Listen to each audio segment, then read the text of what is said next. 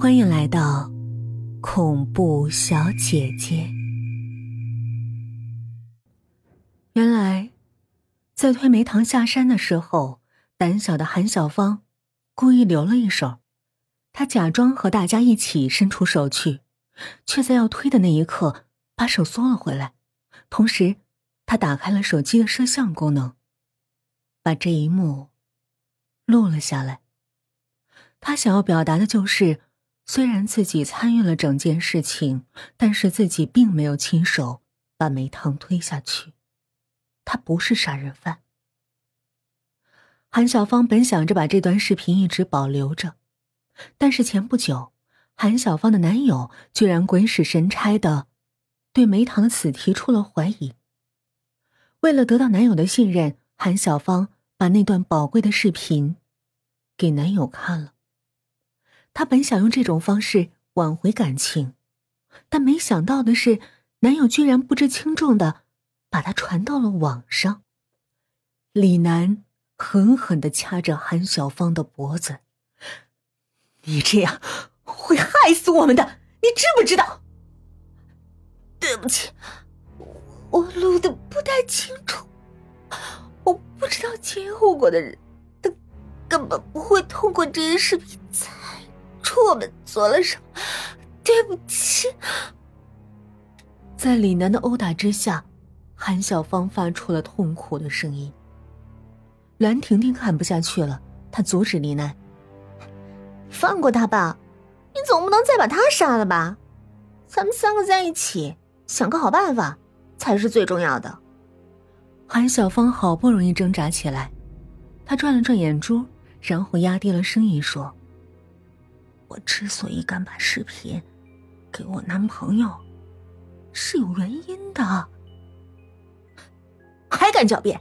你有什么原因？李楠叫了起来。韩小芳的脸上居然出现了一丝诡异的笑。让我卖个关子。关于任秀珍的故事，我也想了个结尾，你们听了就会明白的。于是，韩小芳讲出了她的故事。在这个故事当中，有一个疑点始终没有被解开，那就是玉莲到底是被谁杀死的？显然，在这个故事当中，最有杀玉莲嫌疑的就是阿娟。但是从叙述上来看，阿娟确实是意外遇见玉莲的，杀人的行为。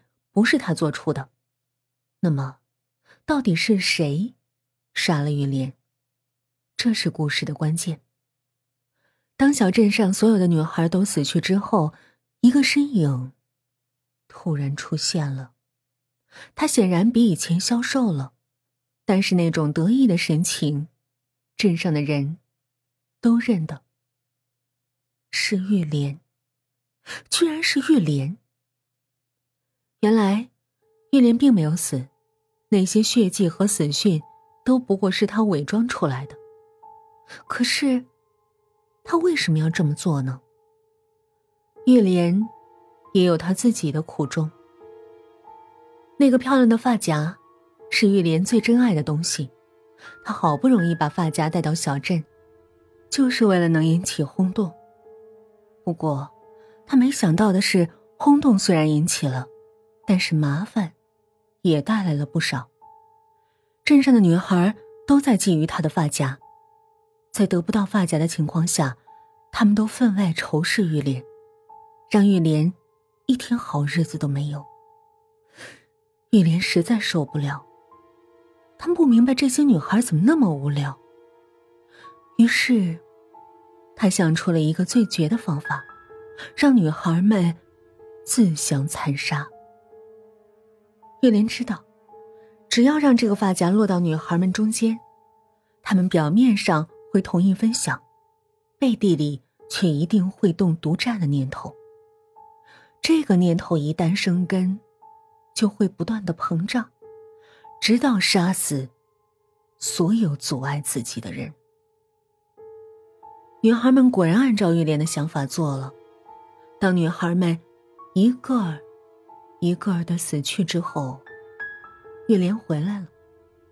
她拿到了那个谁都不敢碰的发夹，成为了这个小镇上最美的人。韩小芳的故事接完了，栾婷婷和李楠面面相觑，他们不明白这个故事暗示了什么。过了好久，栾婷婷才恍然大悟。你的意思是，难道梅堂没死啊？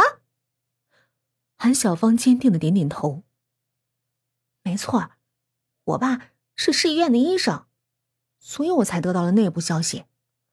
其实，梅堂掉下山崖之后，根本就没死，他是怕咱们再次报复他，就没敢回学校，还对外宣称他死了。正因为如此。我才敢把视频交给我男朋友，反正梅堂也没死，咱们也没大错。听了韩小芳的话，李楠和栾婷婷更是惊诧不已，他们呆呆的看着梅堂的空床，不约而同的感觉到，人生其实比故事更传奇。